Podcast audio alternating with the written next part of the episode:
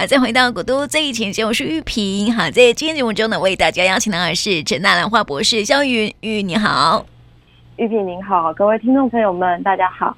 啊，在今天哈要来介绍一款很特别的兰花，我们记得之前好像谈过哈，就是小兰与蝴蝶兰。对，嗯，只是大家不知道还记不记得小兰与蝴蝶兰是什么？哎，我们好像很久没有谈到它了，对不对？呃，其实我们大部分看到的兰花都有它的影子啦，只是说太久没有讲，可能大家又忘记。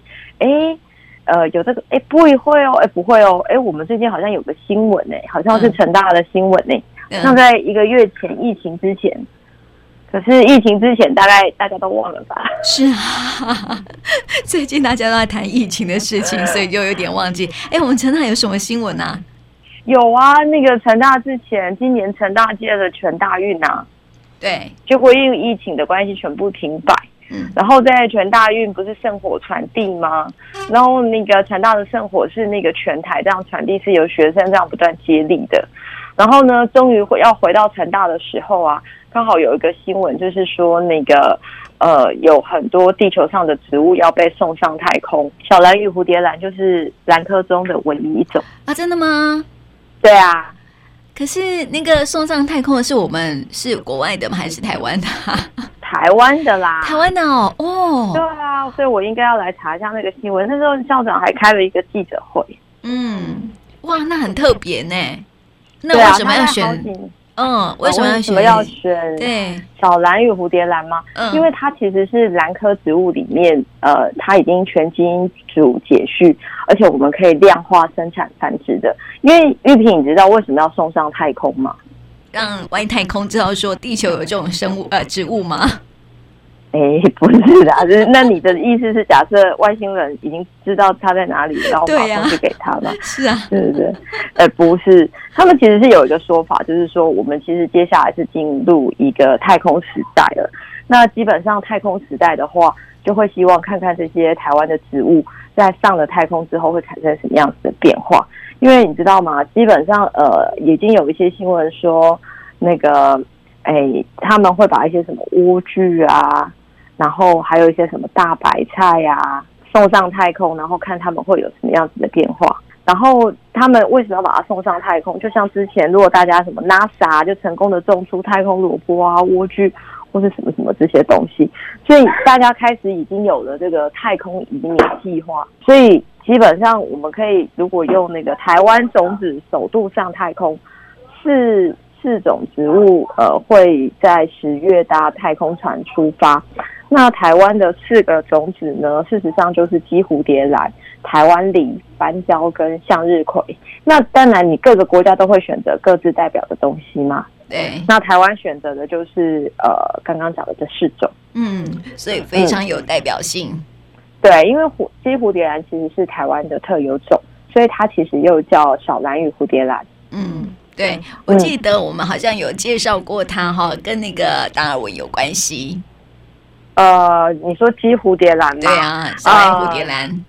呃，其实跟达尔文有关系的是那个风兰呐。嗯，只是说小兰与蝴蝶兰是第一个呃，我们在兰花这个基因组这个复杂的基因组里面。就是像人类一样把它全基因体解去的，它是第一个。那它又是台湾的原生种，所以它有代表一定程度的意义。那另外一个更大的呢，其实就我在 FB 就写了一个科普嘛。其实因为小蓝与蝴蝶兰，它花朵数很小。那虽然它小，它颜色很多，而且它花梗很多。它其实是台湾至少三分之二的那个品种的亲本哦。只要你希望它花梗多、花多，你一定不要去回交。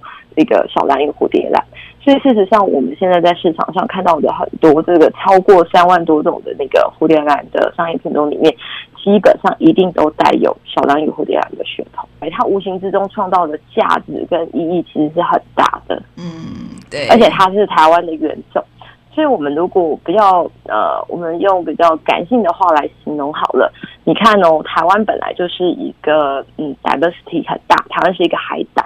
它本来就是广纳百川嘛，它可以有各式各样不同的植物，它有温带，有我应该这么讲，还有热带、亚热带、温带，因为我们有山嘛。好，那因为它是海岛，所以从几百年来，其实大家就会把不同的植物，呃，从就是我们的东南或是我们的东北，然后就会往台湾移，甚至是以前的，就是这个什么呃西印度太平洋公司，他们也常常会借由台湾当成一个中继站，所以也有人说，其实台湾以前是一个海盗岛。对，那以这样子来讲的话，你可以发现哦，我们先不要管人，人就已经够多种、够复杂了。植物在台湾这个海岛上所产生的变化，也是你难以想象的。嗯，那你看哦，小蓝与蝴蝶兰，它本身一定要有它的特殊性跟耐受性，它才有办法变成亲本。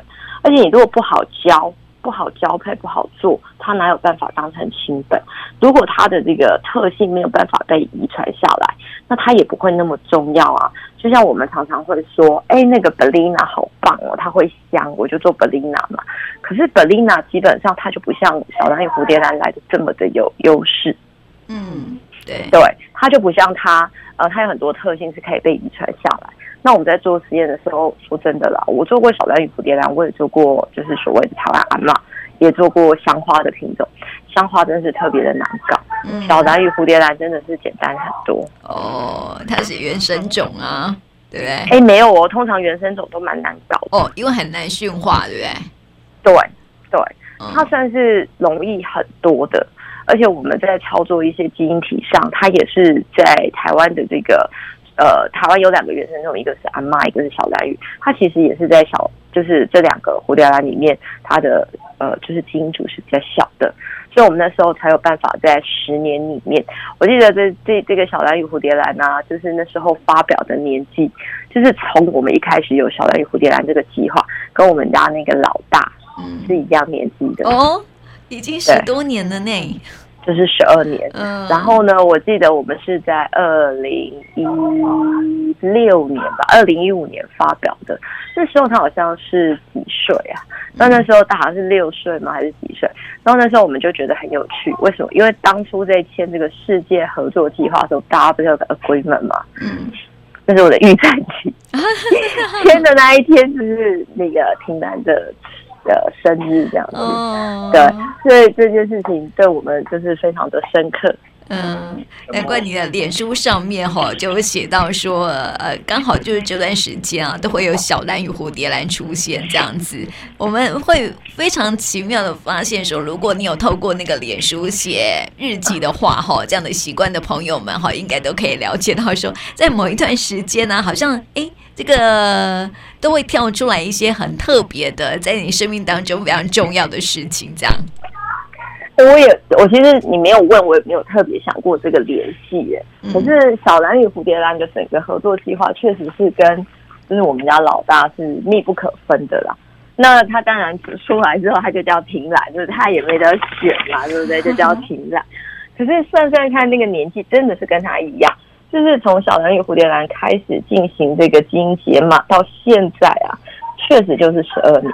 嗯，是，对，这这倒是一个、嗯、呃很很有纪念性的时间。哎，那我问一下哈，因为我已经忘了时间了。我记得我们之前有说到，刚好那段时间那个又呃发表了一个论文哈，就是说这个达尔文那个死也瞑目有没有？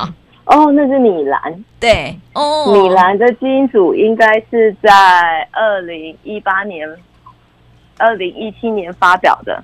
嗯，对，我们好像是二零一五年是发表小蓝与蝴蝶兰嘛，嗯，二零一六年是发表那个铁皮石斛的基因组，二零一八年是发表那个米兰。嗯、那米兰它应该是最老的兰花。你可以说它是一个活化石、古化石，所以那时候才说，哎，我们终于找到了这个最古老的这个蝴蝶兰，然后又终于可以知道它的秘密。那那个时候，其实告诉大家的就是，我们手上因为有了小蓝与蝴蝶兰，它是现在最近代进化的蝴蝶兰品种嘛。嗯，蝴蝶兰在整个兰花的演化的阶层里面，它算是比较后面的。那越后面，你可以说它是越聪明嘛。那米兰呢？它是就是最原始，长得不像兰花的一种，呃，兰花是一种植物。它虽然长得像兰花，但是它有很多特征，就跟现在的兰花不一样。嗯、那你想想看，如果两个全基因组都结了，那我们是不是就知道，哎，为什么它会这样？为什么他会这样？为什么他会这样？所以那时候才会说哦，达尔文斯也瞑目了。嗯，对，他就是一直疑惑的这个呃，就是为什么他会这样？在基因工程的层次里面，其实我们可以告诉，我们就有把那个答案写出来。哎，他就是因为这样子变成这样，他就是因为这样子变成这样。那那时候会说达尔文死不瞑目，是因为他到他问人家说，为什么兰花会长这个样子？为什么他会哎，就是有那个长长的这个喙？为什么它的形状一定是长这样子？那到现在的证据里面，哎，我们终于拿到一个最原始的兰花跟最现代的兰花两个基因组都解序了。我可以告诉你说，因为这一群基因改变了，导致它的整个生长发育变了，所以慢慢的演化出这个样子。嗯，是对，所以我们可以那时候才会这么说。对呀、啊，所以我们可以了解到基因工程真的是非常浩大的一个科学。对不对？呃，对，就像现在，哎，我们好像讲好不讲新冠肺炎哦，可是好像不得已还是要唠到它。说真的啦，就是人可以逆天哦，真的就是因为这个生物工程、基因工程。为什么一个病毒的出现，你要迅速把病毒解码，然后呢，要能够找出可以对应它的方法？事实上都是生物工程，都是基因工程。为什么？因为你只有回到最原始的，我们叫 code 密码，你才有办法知道，呃，就是怎么去对抗它。嗯，是啊，所以我觉得那个科学家真的还蛮厉害的，这样子哈，连植物也要去给它解码一下哈，才可以了解到它的基因定序到底是什么样的一个状态，这样子。你看哈，这个小兰与蝴蝶兰呐、啊，它就是呃，我们台湾很多的这个商业品种兰花的一个亲本哈，就是有超过百分之七十哦，都是有小兰与蝴蝶兰的血统，太厉害了。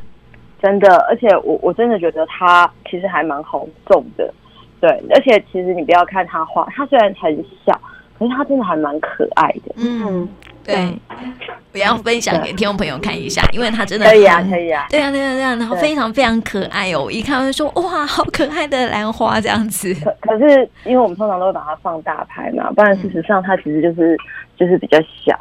对，大概是一个小指头的那个指节这么大而已吧。小蓝与蝴蝶兰，对，它真的不大，可是事实上它展开的时候还是可以比你的一个指节再大一点点的。嗯，对，总之反正它是很小就对了啦，很可爱。而且它的那个花梗其实是蛮挺的，然后它整个花瓣啊会有一点点往后翻的那个样子，大家可以想象一下那种。呃，不同国家的旗帜，那种英国的旗帜是不是那个都是挺的？嗯，他们会要求你就是挺的，所以它的花其实会有这样子的样子。嗯，所以其实会常常分享给各位听众朋友说，哎，其实有很多的兰花，你不要看它小，其实你要看它那个单朵花的样子，它其实每一朵花的形状都会长得非常的可爱。像之前我们也介绍过那个雪叶兰，嗯。或金线莲，金线莲的那个唇瓣是不是长得像鱼骨头？对。然后那个雪叶兰，它其实就是有点点就是转，所以就其实我们其实，在节目中会常常的鼓励各位听众朋友说，哎，其实有很多兰花，不要看它小。其实呢，哎，你稍微仔细一看，你真的会被它迷上，因为它每一个的样子都不太一样。嗯，没错。你看哦，我刚刚说到那个小蓝与蝴蝶兰，哈，它就是你说它很挺嘛，对不对？确实哈，从照片看起来是哦，因为它看起来就很像那种英国的那个盾牌，绅士风。哎，对对对对对对对。对，然后它很很像那个英国，不是会有每个家族都会有他们自己的家徽吗？然后就很像那个图腾，有没有哈？十字架下面还有一个那个盾牌的那种感觉。其实 “equus” 这个字眼啊，在拉丁文里面就是一个又高又挺的那种，就是挺拔的那种奔驰向前的那个意思。在英国的这个就是玉萍，你提到他们的就是盾牌啊、族徽，是不是都会有这种很挺直啊，或者是这种？非常的就是挺拔，然后这种这种意象就是向前走的那种意象啊。嗯，那因为那个 equitus 它原本拉丁文的意思就是去形容，就是这种英国人策马向前的那种味道。但是就像你讲的，哎，在英国的很多这种盾牌或者是他们的徽章里面，似乎都以这样子的一个形象作为，嗯，作为一个意象。对。对，所以我觉得这这跟那个应该是有很大的关系。对啊，因为他的那个真的样子就非常非常的好看哦，就像你说的，就是很有那种挺拔的感觉。所以 Equites 还有那个 Bellina 都是小蓝与蝴蝶兰。不是品种，哎，不是是，不是不是啊，哦，Equitus，Equitus，它叫做蝴蝶兰，叫做 Phalaenopsis Equitus。那呃，Phalaenopsis 就是蝴蝶兰属的拉丁文，Equitus 就是这个小蓝与蝴蝶兰，也叫鸡蝴蝶兰的拉丁文。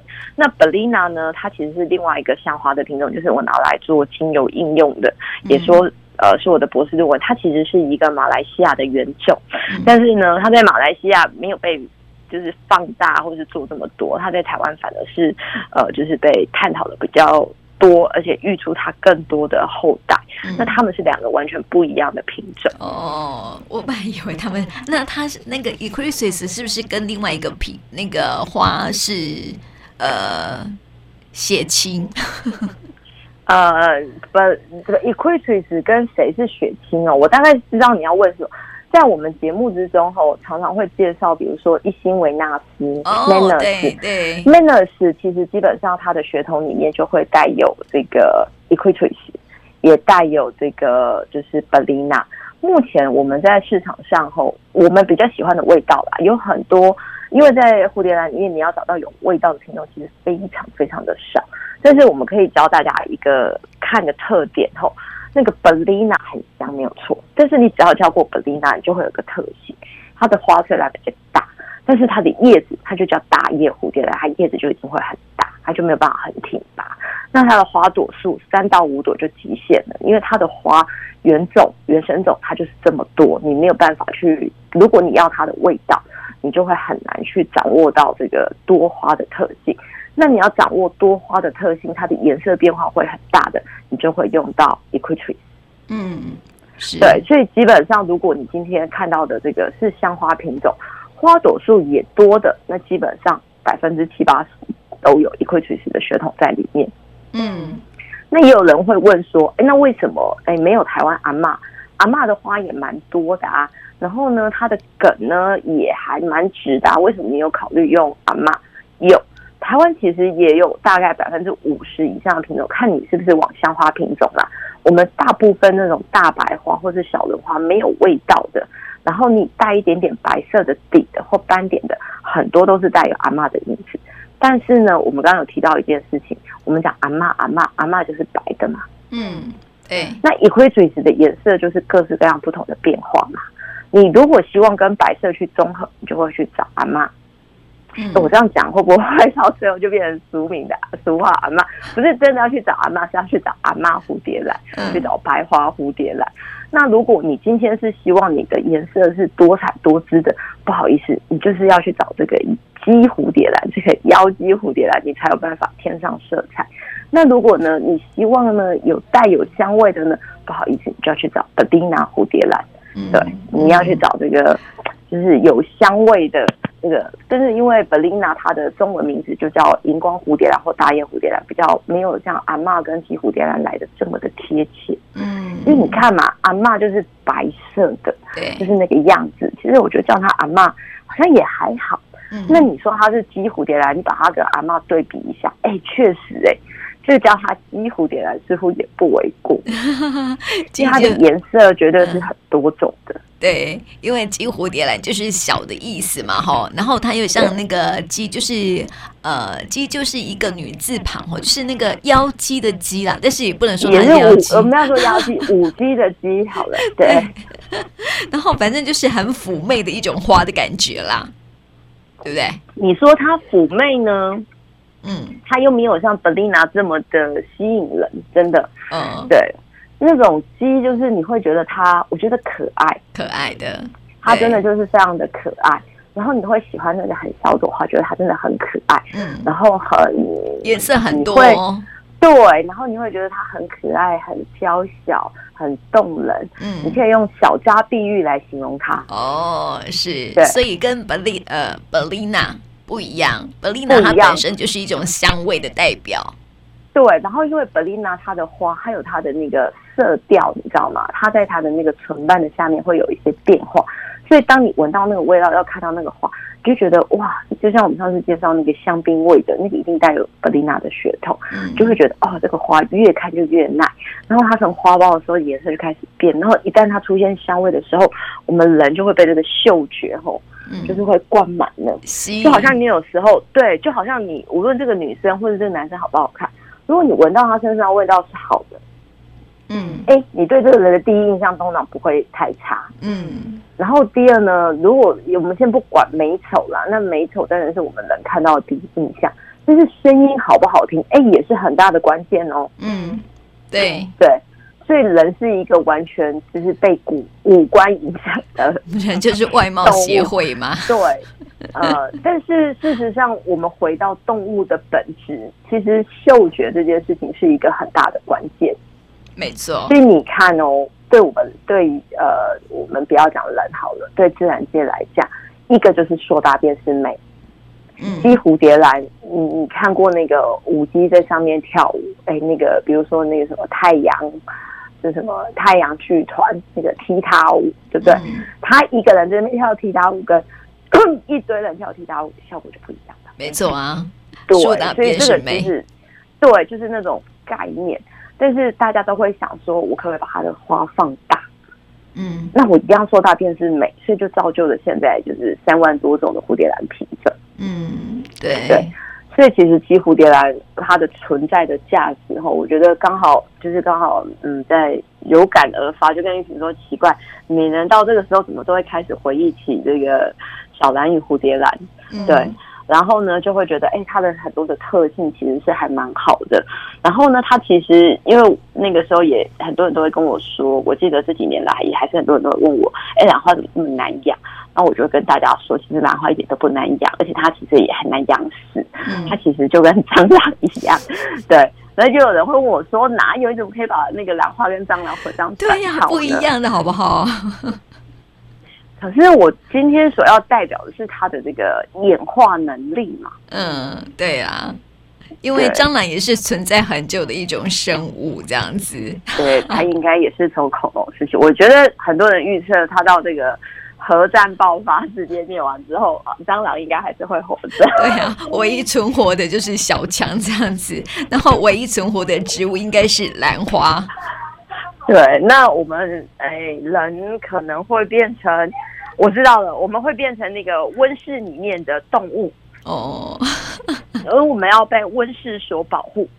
嗯，对对，然后那个时候的阳光、空气、水可能要仰赖兰花，因为兰花跟真菌共生嘛，对，所以它造就了一个循环之后，它所存在那个温室就是人类可以存活的地方。哎，确实是哈，我们发现说那个兰花有很多啊，就是它生长的环境哈，就是呃是属于没有污染的环境才可以生活下去，而且它一定要有树，对不对？对，它一定要有土壤，对吧？嗯然后呢，它一定要有菌，对不对？嗯、所以有树就有植物嘛，然后就有办法有有氧气可以给我们吸收。那有土壤，我们人就可以种东西嘛。然后跟那个呃，就是种子共生的这个真菌呢，又可以变成菇类，可以给我们吃。嗯，对，对不对？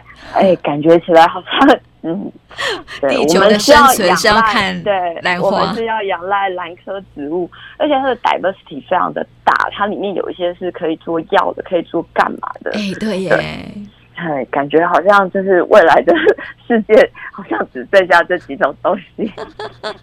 因为很多的草药，你知道吗？哈，都是兰花，对不对？就像我们之前讲到那个石斛啊之类的，哦，天麻，嗯，对，对啊。当然呢，用白米或者是面食，这当然是更容易可以养活更多的人口。但是如果我们讲到就是 minima 需求，如果我们今天到了野外，哎。一个什么样子的植物环境是最适合兰花存活的？或许就真的像我们刚刚讲的这个样子。嗯，对，所以哈、哦，不要怀疑为什么玉云会把兰花跟蟑螂的图片放在一起。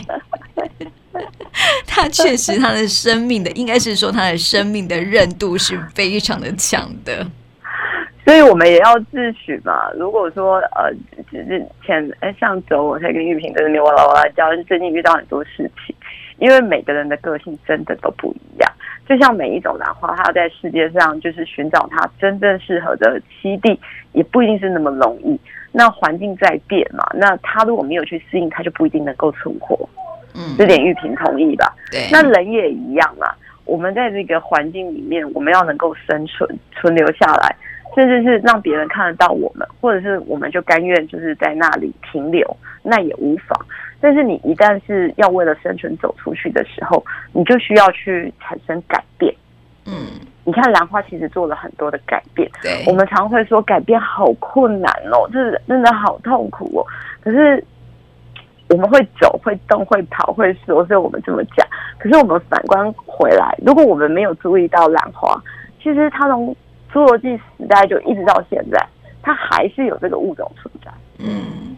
对，那谁存留下来了？你说，呃，如果有人问我们说，哎，那个 Euclyptus 小蓝与蝴蝶兰它会活，是因为我们人类啊，嗯，那么考虑到它吸引了你，对，你才会去做这件事情。是啊，它没有它的特性吸引你，不断的去做这件事情，它其实不会被繁衍下来。没错，你有发现很多物种会消失，就是因为人们没有去发现它。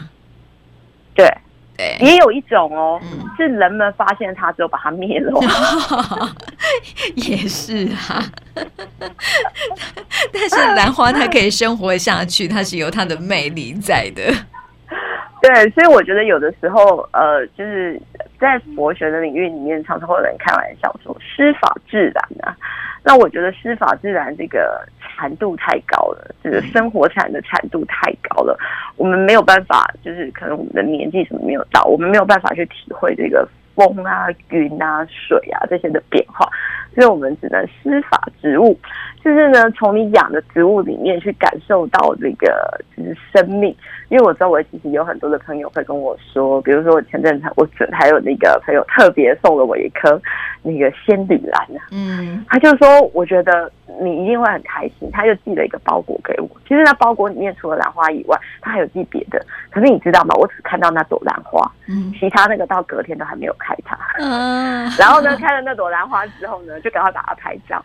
对，然后就觉得眼里就只剩下那朵兰花，那朵兰花我就现在就把它供着，是一颗白色的那个仙女仙呃，就是仙女兰。嗯，对，那我就觉得，哎、欸，对我们确实是已经被就是兰花影响，就像台北最近有疫情，那我之前其实在呃，就是好像有给玉萍之前有一些香花的品种，在去年校庆的时候，嗯。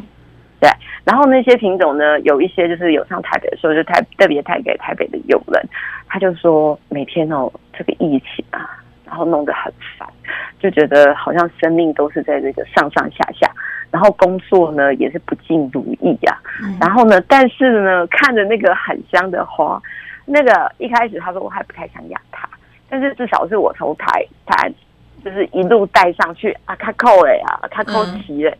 结果呢，当它冒出了第一个花苞开花的时候，他觉得好有成就感哦，嗯、然后加上那个香味，哇，觉得好舒服哦，对就开始每天对着它拍照，嗯，就开始注意到它，哎，是不是房子要住大一点？哎，它的阳光是不是够？然后他现在就告诉我说，他觉得每天现在看到它，心情都会比较好。他就觉得他被救赎了。嗯，对，其实很多人养花、养兰花的都会有这种感觉哈，就是为了一个空间，就是让它可以美美的，有没有？拍照也可以美美的，嗯、然后就会把家里面布置的越来越好看，这样子。哎，好像是哎，我最近看到某某户人家上面的那个文心兰，看起来好像是有一点就是谢了，可是呢，它是在一片桌子上面的，摆满了文心。哦，oh. 对啊，我最近也订了，就是万代，因为你知道最近因为疫情的关系，有很多的花市其实也受到影响，所以现在不是只有这种生鲜食品，通通都是网络了哦，连花也是，我就订了一把的万代，嗯，然后我现在就在想，哎，万代来了，我要放哪？嗯，好像没有那么多位置放在我家，哎，所以我今天就在想，啊，那个玉瓶一支啊，那个谁一支，谁一支，对。因为这也是在疫情期间我们能做的事情啦，对，因为我觉得就是在这个台湾各式各样的行业都有，那大家其实不是说这种呃面对疫情大家要共体时间嘛，嗯，对，有的人呢，哎，这个计程车司机没有口罩，哎，我有多的，我分给你。那有的医院呢，他可能这个面罩不够，啊，有的人就说，哎，那我捐好了。嗯、啊，这个食物他们没有，那我们来，你们已经做好你们辛苦的事情，我们大家一起来。那老师们、学生们，这个不是都宅在家吗？嗯，对不对？那宅在家，像我们来讲，比如说今天，呃，就是就换我宅在家，我先生他有个会要开，现在他已经在家里面窝了两个礼拜了，嗯，窝到都痛风了。所以记得我要提醒各位听众朋友们，当你的生活作息开始改变的时候，你一定要特别的留意，不是说我今天都吃的很清淡，其实是因为你都没有动。嗯，对，我记得玉萍我们以前好像要讲过一个人类的未来。可能会变什么样子？因为我们每天都对着电脑，对不对？然后头就越来越大，然后手指头变很大。对，手指头是不是会变很大？不知道，因为那个键盘如果很小，说不定以后不用键盘，都用口述，对不对？啊，脚也没有用了，对不对？只剩下一颗头。像不像那个我们电视上写的那个画的那个 ET？对啊，你这样说很像马铃薯一样。呃，所以呢，基本上为了不让我们自己变成这样子，因为我们不可能把兰花摆在这个电脑旁边，那它一定会死嘛。嗯，植物一定会死嘛，所以植物呢就变成是一个不要让我们变成这个梦幻中的这个未来人类的样子，你就是非得走出。就是你那个周围，嗯，因为植物不可能在那个环境里面出活。对呀，嗯，你你不要，或许有人会跟我说，哦，我干嘛要养真的？我养假的就好了。现在假的也长得很好啊。哦，这个我我觉得就是很多人都会有提出不同的想法。那不同的想法的时候，我觉得最大的问题就是问你自己，你想过什么样子的生活？嗯。对，你今天如果不希望你的生活就是被疫情给打倒，那你就试着要在疫情期间让自己开心一点，或是把哎，像很多老师最近都在干嘛，你知道吗？超有趣的，干嘛？他平常都很都没空嘛，忙着开会，忙着干嘛？所以我们就没有空写 paper 啊，你知道吗？现在每个老师哦，好厉害哦，哦，都开始这个叫什么清清冰，人家是清冰箱，他们是清电脑。就是你欠着没有做的事情，就把它写一写。比如说，我要写那个 business plan，哎，这两个礼拜很宅，也没有很宅了，还是一样很忙，因为我得去学校。但是可能大家就会有比较多的时间，你被强迫待在家，嗯，或是不能乱跑，所以那些额外的外物就会全部消失。对，所以大家都在清，不是只是清冰箱、塞肚子。